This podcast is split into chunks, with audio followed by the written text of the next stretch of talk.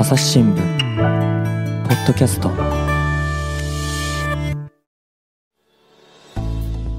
朝日新聞の神田大輔です、えーグローブ編集部の目黒孝之さんに来てもらっています。目黒さんよろしくお願いします。よろしくお願いいたします。というわけでね前回に引き続きビーガンのお話を聞いていこうと思うんですがちょっと一応おさらいでビーガンっていうのはこれどういうふうに定義したらいいですかね？えーとまあ、定義もいろいろあるんですけれども、えーまあ、基本的にはお肉ですとか、うん。魚、卵、えーあと牛乳みたいなあの乳成分、そういった動物由来のものを食べないっていうものですね。で、まあ、前回はねそういう生活を目黒さんが始めるっていうことになって、まあ、初期の段階といいますかねいろいろ試行錯誤をしながらでもこう食べられるものがね増えていった。意外とねいろんなものも食べられるんだなっていうところもありましたけれどもこれ実際にですねそのビーガン生活をやっていく中で大変だったことっていうのは何かありました？大変だったことは、やっぱりあの外食しなくちゃいけない時に、うんえーまあ、行くところが限られていたり、見つからなかったりして困るっていう。しなくちゃいけない時っていうのは例えば家族とお出かけしたりとか？そうですね。あと取材先に取材先とねご行ったりとか。飯食べたりとかあその場合は取材先のあれとは関係なくやっぱりちょっと今ビーガンやってますんでみたいに言うんですか？あそうですね。期間中は言ってました。おおやっぱり選択肢は限られる？そうですね。限られますね。うーんでもあることはあるんですか、そうですね。探せばあります。うん、で実際に行った、はい取材先の人とも行ったことあるわけですよねあそうですね。取材先の人と行ったのは、あのそういった専門のお店とかが多かったですね。でその取材先にはビーガンじゃない人もいるわけですよねえーとですね。えーと、そうですね。はい。どうでした？反応としては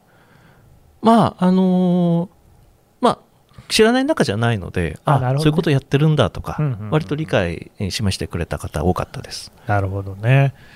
あとはどうですか、やっぱりこうね、そうは言っても目黒さんもこれまでは食べ放題に肉を食べてきたわけでしょ、そうですね。食べたいなーっていうふうに思わなかったですか？あそれはですね、思いましたね。やっぱりあるんですか、はい。えーと、いつ頃がそういう気持ちが一番強まりました？始めてから1週間、2週間ぐらいが一番、はあーちょっとダイエットに近いかもしれませんよね。い、そうです。ね。そういう時ってどうしたんですか？そうですね、まあ、あの食べたいなっていうのは思うんですけど、うんまあ、仕事でもあるので、まあそこは割り切って、はははいまあ、確かにね、仕事で始めたのにこうできませんでしたっていうのもね、格好つかないですもんね。そうですなるほどね。え、あれですか、でもその1週間とか2週間とか、その辺のお峠みたいなのを超えると、逆に気にならなくなるもんですか？それがですね、意外と気にならなくなりました。へえ、もうお肉なくても大丈夫。そうですね、意外と大丈夫だなと思いましたね。でもあれでしょ、そうは言ってもですよ、お街を歩いていて、ちょっとこう焼き鳥の匂いなんか嗅いじゃったらこう、たまらない気持ちになるんじゃないですか？あ。そうですね、あのー夜帰る途中にあのーうん月見バーガーの広告とか 見ると、あ、食べたいなと思いましたね。なるほどね。で、まだそういう気持ちも抱えながら、でもその、えーと、ちちなみにどれぐらいの間続けたんでしたっあけえっ、と、120日間です。120日間、まあ、およそ4ヶ月ってことですかね、はい4ヶ月の間、そんなよく持ちましたね。そうですね、あのー振り返ってみると、うんまあ、一瞬でしたね。そんなもんですか、はい、意外とですね。はい。ほう。振り返ってみると一瞬っていうことは、やってる間は結構長く感じることもありました？そうですね、長く感じることもありましたし、あのまあ、紙面の発行日にうん。めがけての,、あのものだったので、えー発行日近くなってくると、やっぱり忙しくてですね、なるほど。もうコンビニで、もう何日もコンビニでみたいな時はありました。あれでもちょっと今聞いて思いましたけど、前回確か108日間が目標って言ってませんでした？はい、108日間で、えー発行日迎えたんですけれども、まあ、もうちょっとややって120にすると、キリがいいだろうということで、まあ、そこまでやりました。ということは逆に、まだ続けられるなって感じだったわけですね。そうですね、やろうと思えばあのやれますし、うん。あの例えばですけど、えー月に1回とか週に1回とかやるとしたら、まあ、その時の体験があの活かせるなっていう思いはあります。うんうんうんただ、まあでも120日でまあ幕を閉じたっていうことですよね。はいということは、このままビーガンの生活を続けようっていう気持ちにはならなかった。そうですね、あのもともと私あの、まあ、お肉も魚も、うんえー卵も、まあ、あの普通に食べてきましたので、うんうんえーまあ、今回、まあ、120日やって、そこでまあ一旦一区切りとうんいう形にしました。逆にそういう終わりがあるから続けられたっていうところもありますかあね。そうですね、終わりがあるから続けられたっていう面はかなり大きいですね。うんそうなってくると、やっぱりこう一般的にビーガンをやってる人たちっていうのは、そういうことは考えていないですよね、おそらくね。そうですね。うん、でも続けようと思ったら、そうやって一旦区切りをつけるっていうふうに考えると、逆に続けられるのもとかいうのも、ひょっとしたらあるかもしれないですよね。そうですね。あと、あの今、その、例えばですけど、うん週1回とか、うんうんえーまあ、そういった形でベジタリアン、ビーガンを取り入れるっていう、まあ、ゆるーくやるやり方っていうのも、はい、あるみたいでですね、まあ、もちろんゆるゆるくちゃダメだよっていう人ももちろん中にはいると思うんですけれども、そういったことも、あのまあ、できると。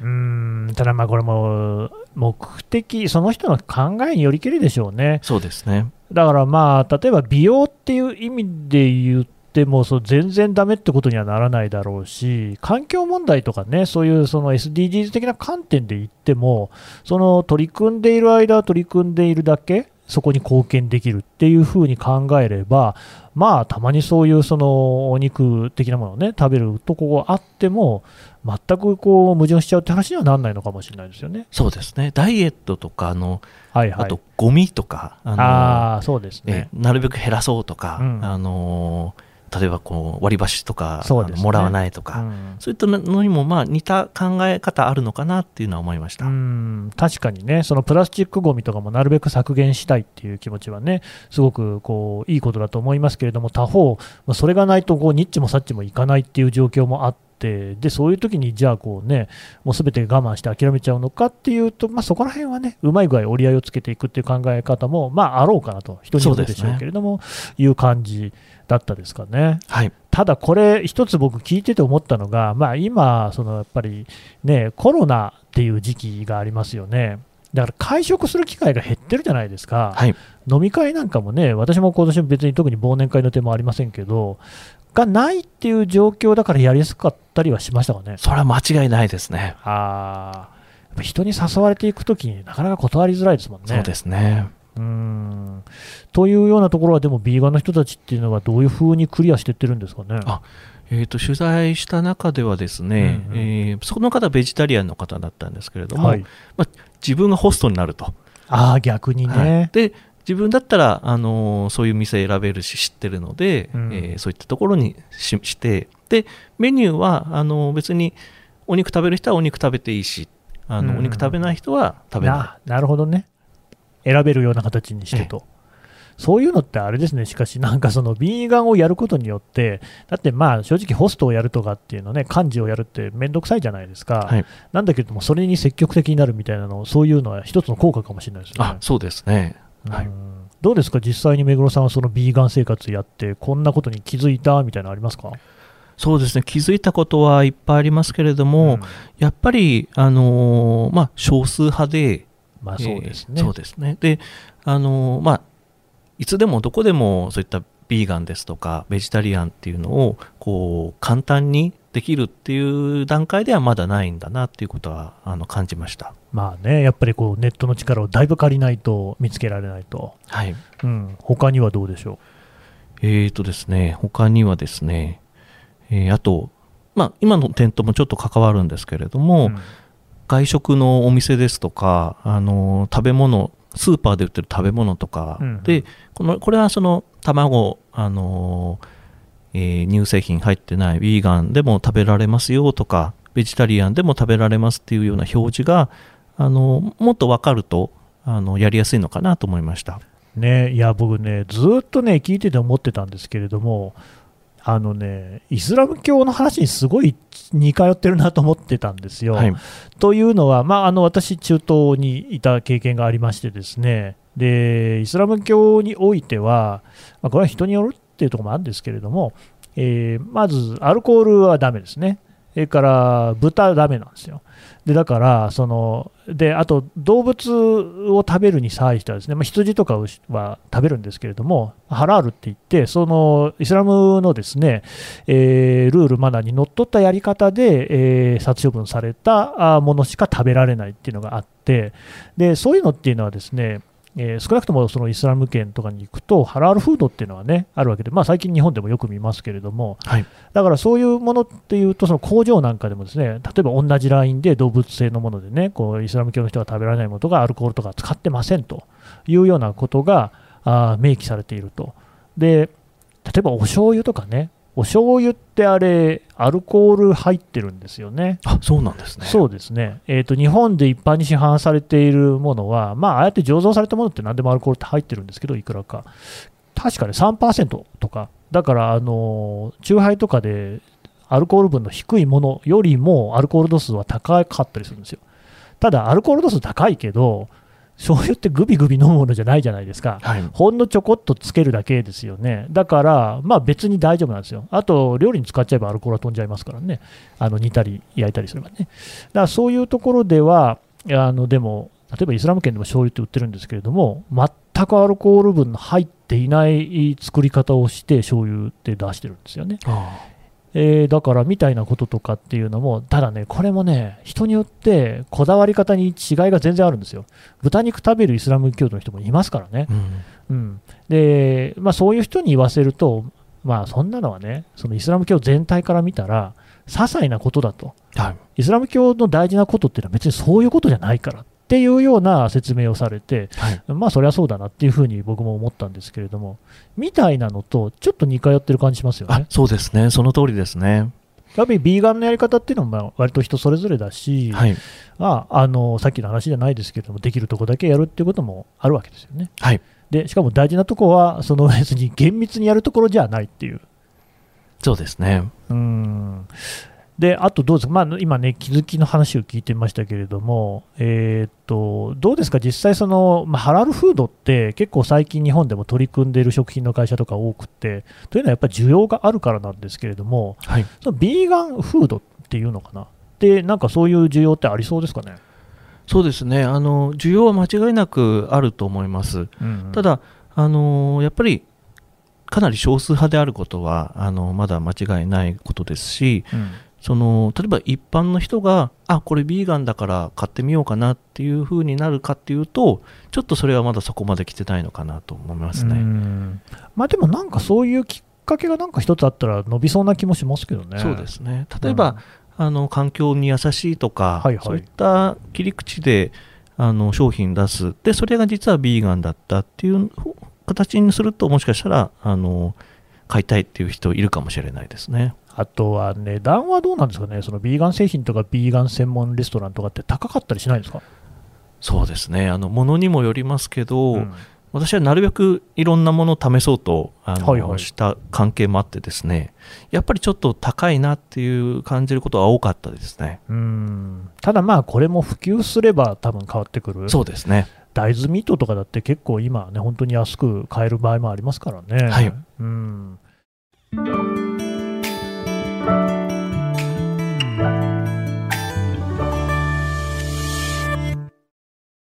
忙しい時でも大事なニュースはチェックしたい。それなら朝日新聞デジタルの紙面ビューアーとポッドキャストはどう？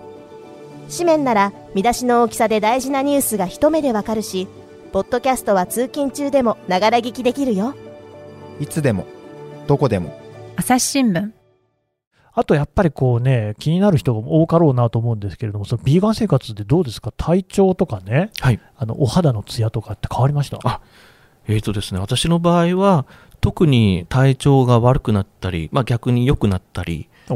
ていうのはあの特になかったですね。なるほど。特別その、なんか、お通じが良くなったりとかもない？そうですね、それも変わらなかったですね。あらまあ。じゃあ、あの逆に言うと、悪くなるってこともないわけですね。ん。もちろんやり方は注意が必要で、はいはい。急にその食生活を変えてあ、ーまあ、それはね、ええで何にしてもね。栄養素が足りなくなったりっていうのは、まあ、注意が必要ですねう。ん、でも別にさっきの話聞いてると食べられるものも結構いろいろあるし、それで例えばね、あのなんか力が入らなくなったりとか、そういうことにはならないわけですね。そうですね。私の場合は特にそういうのはなかったです。うん体重どうですか？体重はですね、その、直前のあのインド特集の、うんあの時にインドカレー食べまくっていた、えーのでちょっと始めた時はちょっとい通常よりもちょっと太ってたんですね。はいはいはい。なので、あの大体3キロ、4キロぐらい痩せたんですけど、うんまあ、元に戻ったなっていう感じです。それも、あの、あれですね、ビーガン生活で痩せたのか、はいそれともインドカレーを食べまくるっていう、はいまあ結構脂っこいですからね、はい生活をやめたから痩せたのかっていうと、もう一つよくわからない。そうです。ちょっとよくわからないですね。ちょっとね、目黒さんで、どうせやるんだったら、もう少しノーマルな生活をした後にビーガンに入った方が良かったかもしれませんけどもそうです。ね。はあ。あとはどうですか、なんか他に気づいたこととかってありますか？そうですね。あ今回はそのやっている期間中、まあ、結構ずっと緊急事態宣言出てましたので、そうですねええでまあ、在宅勤務多かったんですけれども、うんまあ、在宅ですと外食もまあ限られますし、あの家であのスーパーで買って作ればあのだいぶコントロールできるので、うんうん在宅勤務とかやってる間は割とあのやりやすい食生活だなと思いましたね。なるほどね。でもまあ、あれですよね、その在宅だからこそって思うのは、やっぱり家族と食卓を囲む機会っていうのもね、はい。普段の生活よりもより増えてるのかなとも思うんですけれども、はい。お父さんだけメニュー違うわけでしょ、そうですね。疎外感はないですか？疎外感は疎外感はあんまりなかったんですけど、うん。ちょっとやっぱり子供に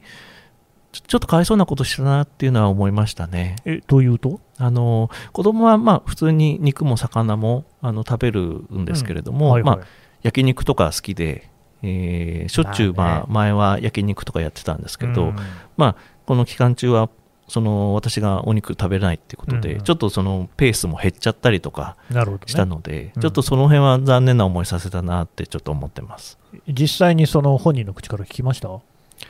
えーとですね、本人は言ってないですけど、うん。焼肉やる、家でやる回数は激減したので、うんはい、そこはちょっと、あの、かわいそうだなって思いました。えってことは、でもじゃあ、その息子さんなり娘さんからですね、もうパパ、こんな生活嫌だよっていう、やめてよみたいなことではなかった？あ、そこまではなかったですね。おー割と、ああ、そうなんだみたいな感じ。はい。へえ。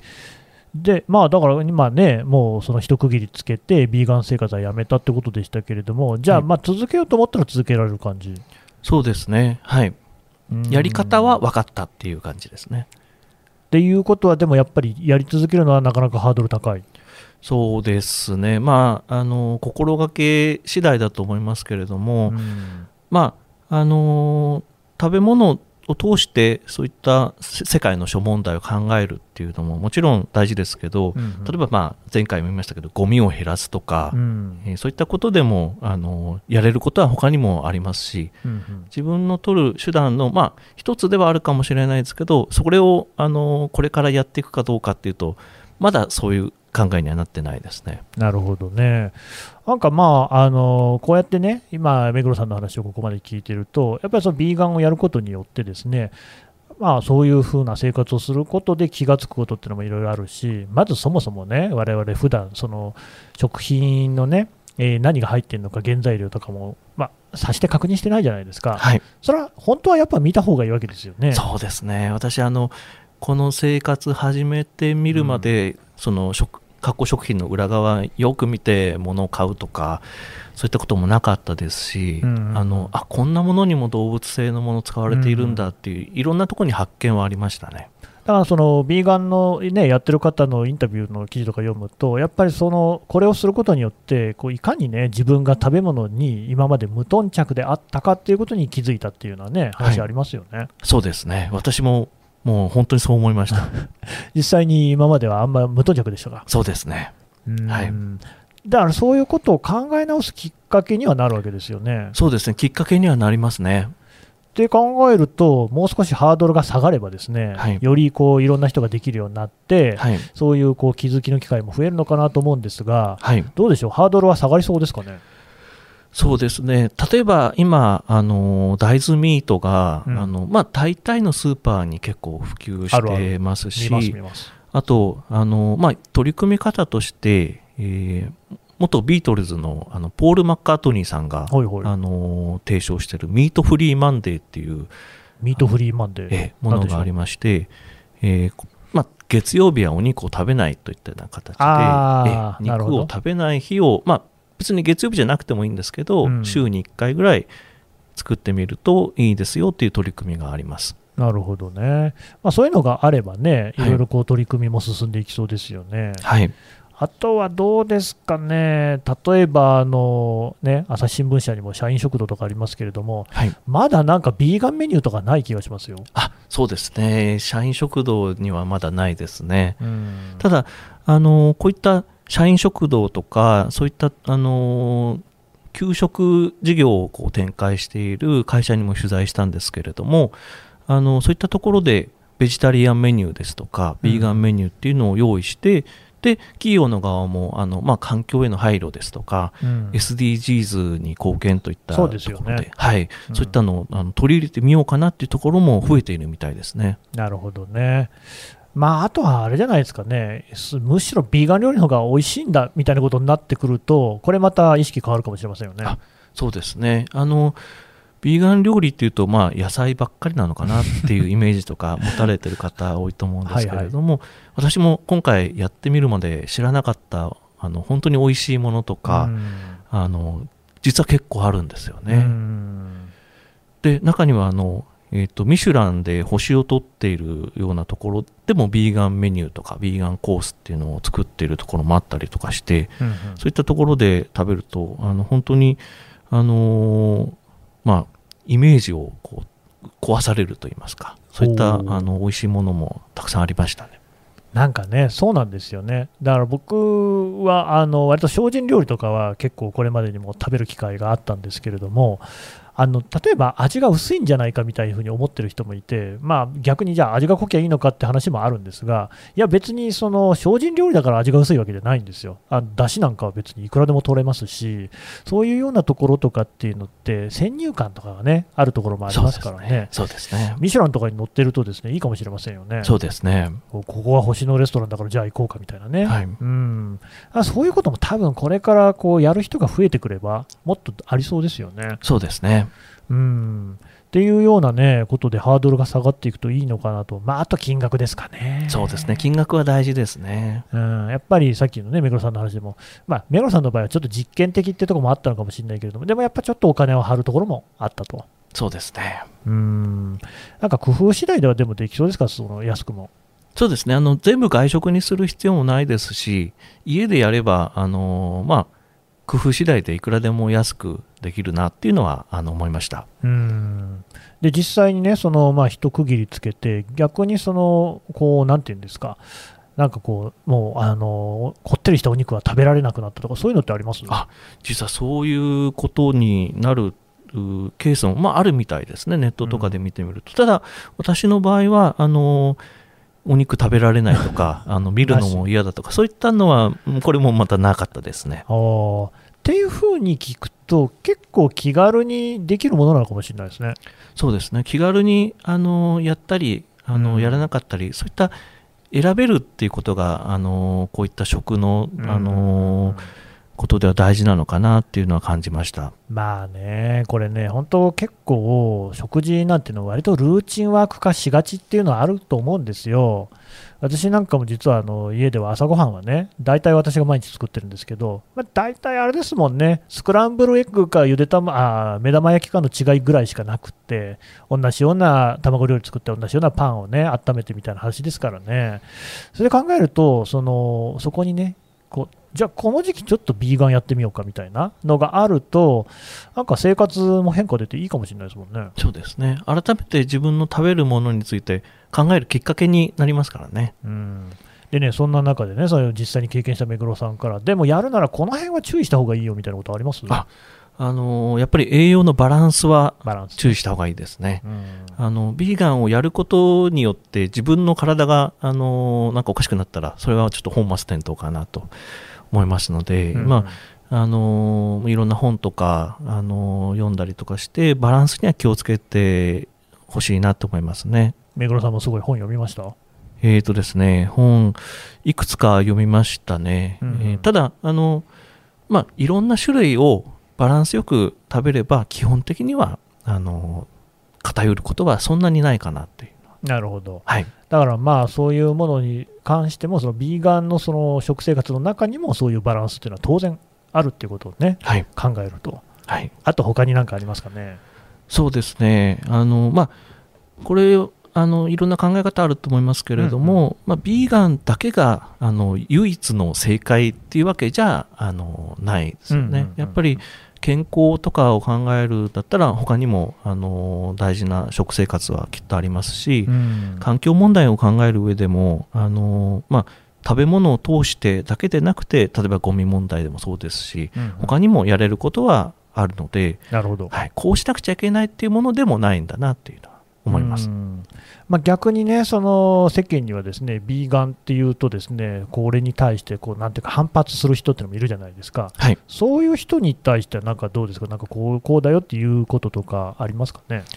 そうですね。私もあの始めてみて意外とそのあのまあ食べるものを選ぶ選択肢っていうのがあの身近にあるなっていうのは思いましたので。あのちょっとまあやってみたりとか、うん、ハードルを下げることでそういった理解もちょっと広まるのかなっていうのは感じましたね。なるほどね。そうか、だからそういう多様性っていう意味で言うと、そのビーガンの生活をすることによって、なんかよりその自分の中での受け入れ範囲みたいなのが広がるっていうのはあるかもしれませんね。そうですね。それはすごい大事なことですよね。そうですね。なるほど。いや、そこにひょっとしたらこういったね、えー、やり方の本質っていうのがあるのかもしれないですね。そうです。先ほどあのおっしゃったあのハラールとか、はいはい。にもあのかなりつながるところもあると思うので、うん、日本の場合はあの、まあ、日本人だけが生活しているわけではないので、まあ、いろんな考え方の人があの実は身近にいたり、うんうん、えー、そういった人がいろんなとこでこう困ったり、あの、工夫したりしているんだなっていうのを改めて気づくきっかけにはなりました。なるほど。よくわかりました。目黒さんどうもありがとうございました。ありがとうございました。